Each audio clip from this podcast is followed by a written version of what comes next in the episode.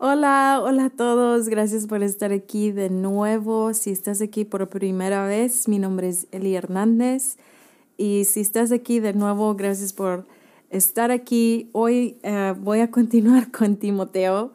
Uh, como les mencioné la semana pasada, he estado en las cartas de Pablo a Timoteo y hoy les quiero hablar acerca de algo muy práctico, acerca de una postura de corazón, una actitud, un estilo de vida que quiero aprender y que en, en cierta manera Pablo estaba uh, animando a Timoteo a caminar uh, en esto. Entonces, espero que te pueda bendecir, espero que te pueda animar y vamos a empezar. Entonces, agarra tu té, tu mate tu bebida favorita, lo que, lo que sea, y vamos a empezar.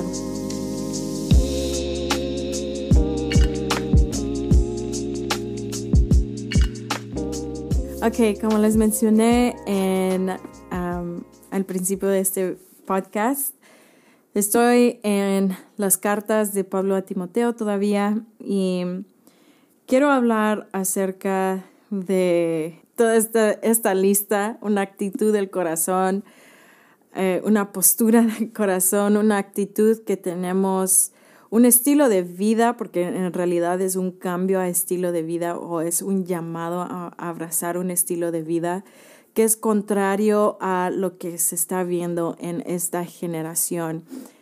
Y en específicamente en cómo honramos o deshonramos a las generaciones eh, previas o anteriores de nosotros.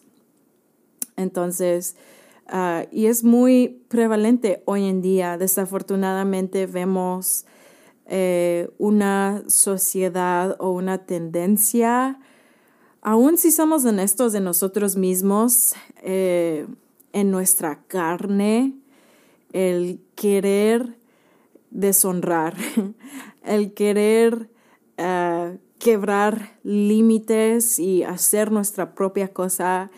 Y es algo que se celebra o se aplaude más y más en la generación que estamos viviendo y en, en, esta cultura. Y cuando hablo de generación, no solo me estoy refiriendo a jóvenes, estoy hablando generación usualmente se refiere a una generación de 100 años, es decir, desde el más anciano al más pequeño que cabe dentro de 100 años. Entonces, no solo estoy hablando de jóvenes, estoy hablando en, es, es una generalización de una generación que tiene esta postura, esta actitud y vive en este estilo de vida de deshonra, ser irreverentes, ser personas que quieren deshonrar y abiertamente deshonrar y descartar lo que las generaciones previas han hecho o han sembrado.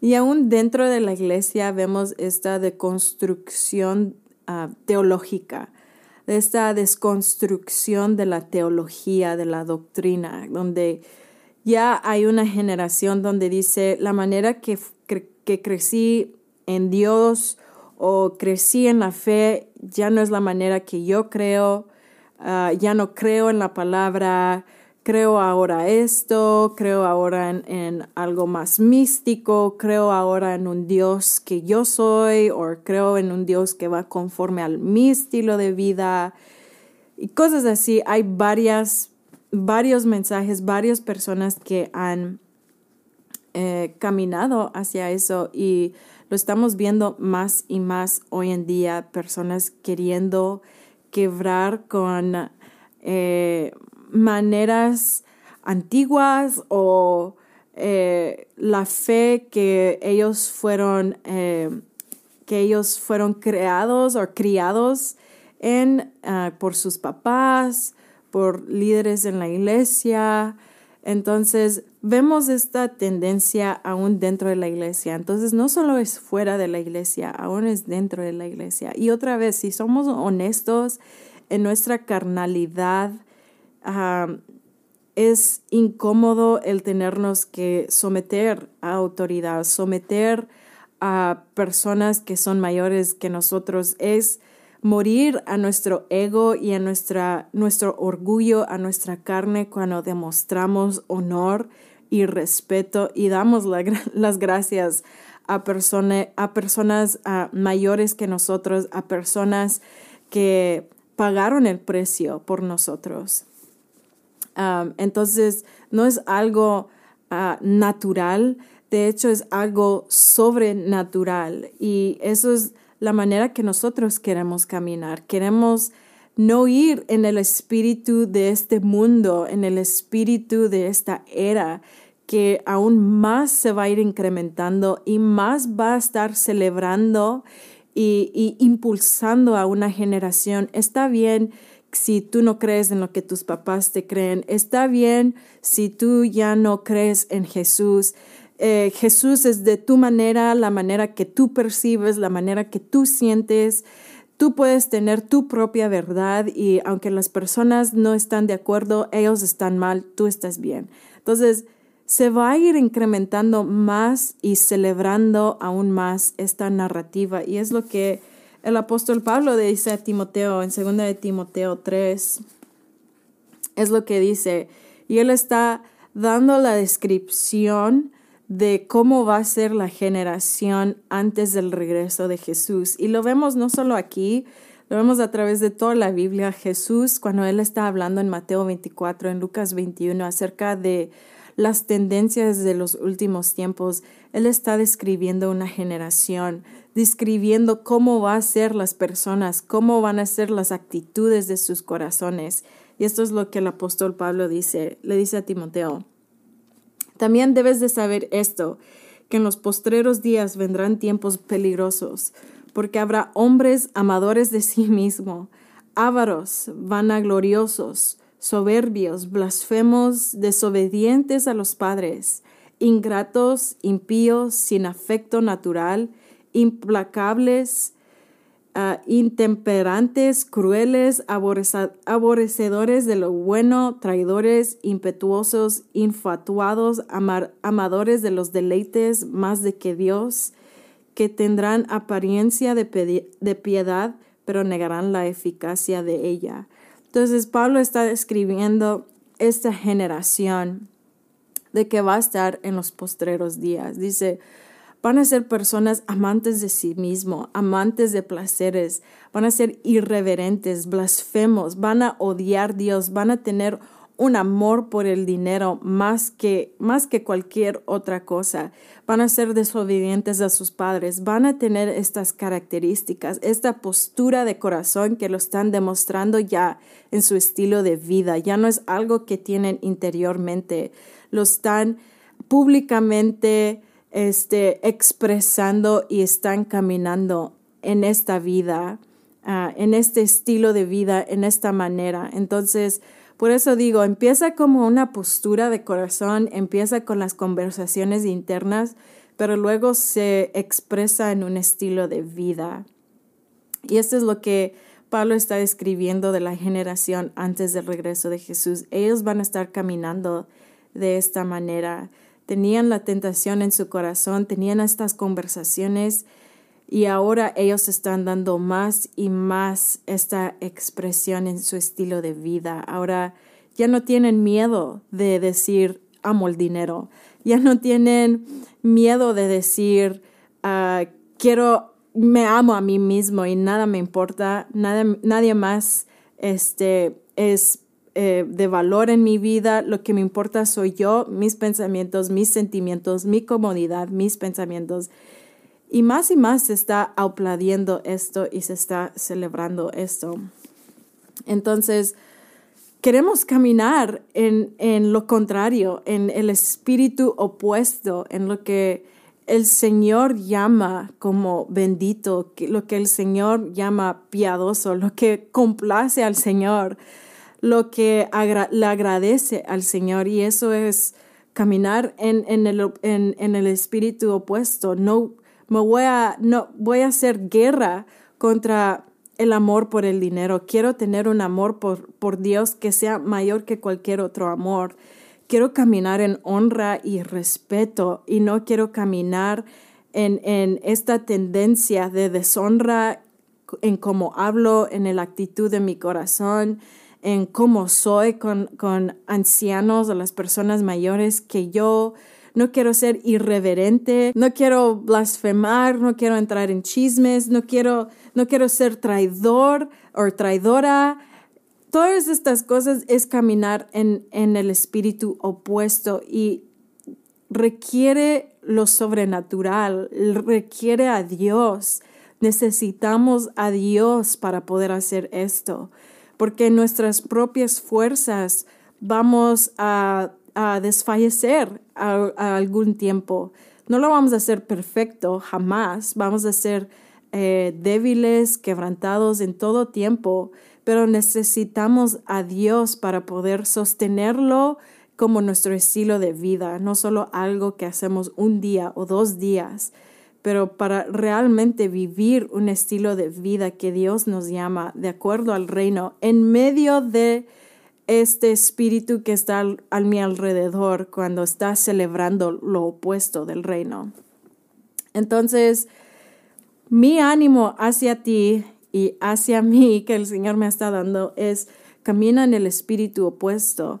Mientras más esta generación se está dando a hablar mal, a a deshonrar la, la, generación anterior o previa, es honrarlos. Y de hecho, eso es algo que Pablo eh, estaba animando a Timoteo. De hecho, esto es lo que dice en 2 de Timoteo 1, dice esto.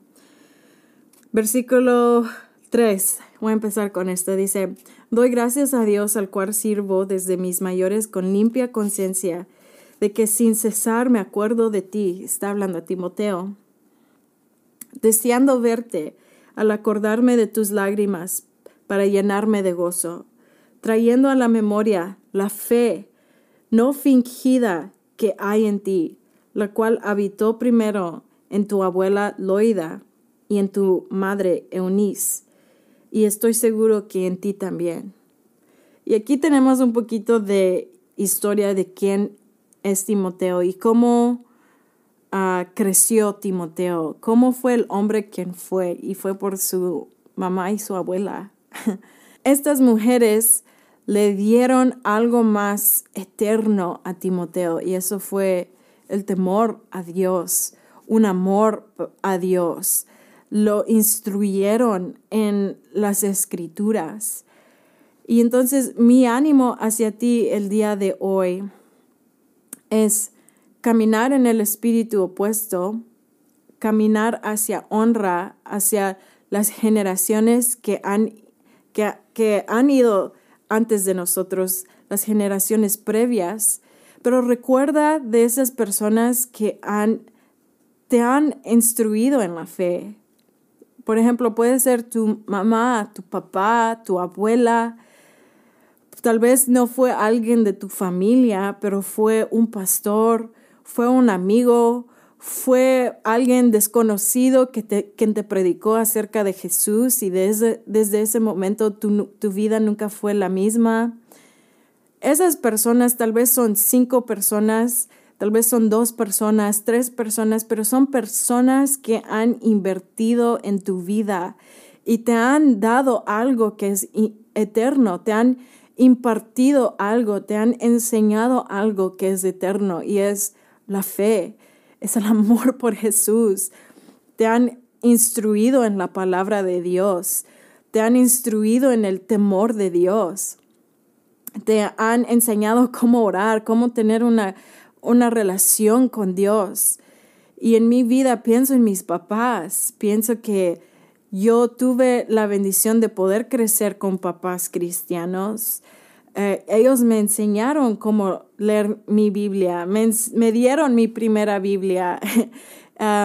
mi papá me animaba a escribir mis propias enseñanzas desde temprana edad, de escudriñar la palabra, de poder, me enseñaron cómo orar, me enseñaron todas estas cosas y también tenía líderes en mi vida, jóvenes que cuando yo tenía 10, 11, 12 años, 15, 17 años. Eran mayores que yo, pero yo podía ver en sus vidas cómo amaban a Jesús y ellas tomaron el tiempo, invirtieron tiempo, energía en mí, me, me corrigieron, me, me exhortaron, pero también me animaban, me enseñaban cómo amar a Jesús. Me enseñaron cómo, y así tú también, tú estás aquí escuchando este podcast porque amas al Señor y alguien invirtió en tu vida, alguien te enseñó, alguien está al lado tuyo corriendo contigo en, en esta carrera de la fe invirtieron en ti, invirtieron tiempo y te enseñaron de la fe, te enseñaron de Jesús, te enseñaron de la palabra. Entonces, quiero honrar a esas personas, quiero decirles gracias. Y yo les he dicho, gracias por invertir en mí, gracias por enseñarme. Sé que no fui la persona más fácil de la vida. Fui eh, un poco este, rebelde en mi adolescencia, pero tú me amaste, tú me enseñaste, me enseñaste cómo orar, me enseñaste del, temor de Dios y gracias a ti estoy en esto, estoy caminando todavía en esto. Tu, tu siembra en mi vida no fue en vano. Lo que tú has sembrado en mi vida lo estoy cosechando todavía en este día. Gracias a ti, gracias por el amor que tú has tenido por Dios, te pudiste dar por una generación que te amara a ti. Y yo te quiero este, animar el día de hoy de pensar en esas personas, dos, tres personas, cinco personas que tú ves atrás y ves tu vida, ves tu carrera de la fe y tú dices, wow, esta persona en realidad me impactó la vida para siempre.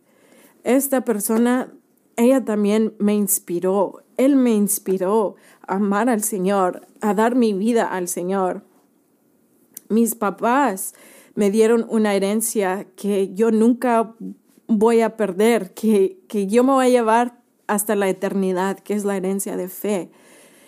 Y entonces mi ánimo hacia ti es, no vamos a correr con el espíritu de este mundo que quiere ir en contra de nuestras generaciones previas y quiere caminar en deshonra y quiere hacer su propia cosa y su propio evangelio. Queremos ir en el espíritu opuesto y decir, somos del reino, vamos a abrazar la cultura del reino y vamos a demostrar honra a las personas que han invertido en nuestras vidas y mándales un mensaje, llámales por teléfono. Si lo ves cara a cara la próxima vez, le puedes decir gracias, gracias por invertir en mí, gracias porque por ti estoy en esto, estoy caminando, estoy amando a Jesús. Entonces, te quiero animar que hagas ese paso práctico, muy práctico, pero que vas por siempre, va a bendecir tu corazón primeramente, va a bendecir y animar a, esa persona también. Pero si tú adoptas esto como un estilo de vida, va a radicalmente cambiarte, va a radicalmente cambiar tu estilo de vida. Y sí, también nuestras generaciones previas fueron débiles, fueron eh, que, personas quebrantadas, fueron personas que no fueron perfectos, hicieron muchos errores, sí, lo, lo reconocemos, pero no significa que ya podemos descartar a esa generación. Y esto es lo que el apóstol Pablo dice también a Timoteo. En 2 de Timoteo 3, versículo 14 dice esto, pero persiste tú en lo que has aprendido y te persuadiste sabiendo de quién has, aprendido. Y desde que la niñez has sabido las sagras escrituras, las cuales te pueden hacer sabio. Entonces Pablo le está diciendo, recuerda de quién has aprendido. Recuerda a estas personas. Sí, no fueron perfectas, no fueron, eh, no fueron, este, este, pues perfectas, fueron débiles, fueron quebrantados, hicieron muchos errores, sí. Y no significa que tienes que imitar aún los errores que ellos están cometiendo. No tienes que imitar las cosas malas que ellos hicieron, sus errores, pero puedes aprender aún de sus debilidades y puedes recordarte de ellos. Ellos son débiles, son quebrantados, pero aman al Señor, tienen un testimonio de Jesús. Y eso es lo que Pablo le estaba animando a Timoteo. Recuerda de ellos, ellos tienen un testimonio de Dios. Temen a Dios, no son perfectos, no este no significa que no hicieron algún error, pero ellos me aman, ellos aman la palabra, entonces aprende de ellos, recuerda de ellos. Entonces, mi ánimo hacia ti el día de hoy, si tú eres mamá, abuela, padre, abuelo, no menosprecies tu rol en la vida de tus nietos, de tus hijos, de tus sobrinos o sobrinas o los niños o la generación este, que, que está a tu alrededor, a jóvenes que están a tu alrededor. Tú puedes impartir algo eterno en ellos. Aún yo siendo todavía no siendo mamá, todavía no siendo una abuela, yo siento una urgencia de decir el día de que, que voy a ser una mamá o que pueda ser una abuela, voy a tomar ese rol con mucha responsabilidad y valor. No voy a minimizar mi rol como abuela o mamá o aún como tía hoy en día. Quiero invertir en mis sobrinos Quiero invertir en la próxima generación, las personas que, que están a mi alrededor. Voy a invitar a una joven, un joven a mi casa a cenar conmigo y a mi esposo y voy a invertir en esa joven, voy a invertir en ese joven. O tal vez si dices, yo soy joven, ¿cómo puedo invertir en la próxima generación? Tú puedes invertir en la próxima generación. Lleva a ese chico de 10 años, 12 años a a comerse una paleta, a, tomarse un, té, no sé, una bebida, algo, porque no, no toman café a esa edad. Pero tú puedes invertir en la próxima generación. Y mi ánimo hacia ti es caminemos en el espíritu opuesto de honra, honrar las generaciones previas y darles gracias a las personas que han invertido en nuestras vidas. Entonces, ese es mi ánimo para ti el día de hoy. Imparte algo que es eterno. No minimices tu rol como mamá o abuela, papá, como abuelo, tía, tío.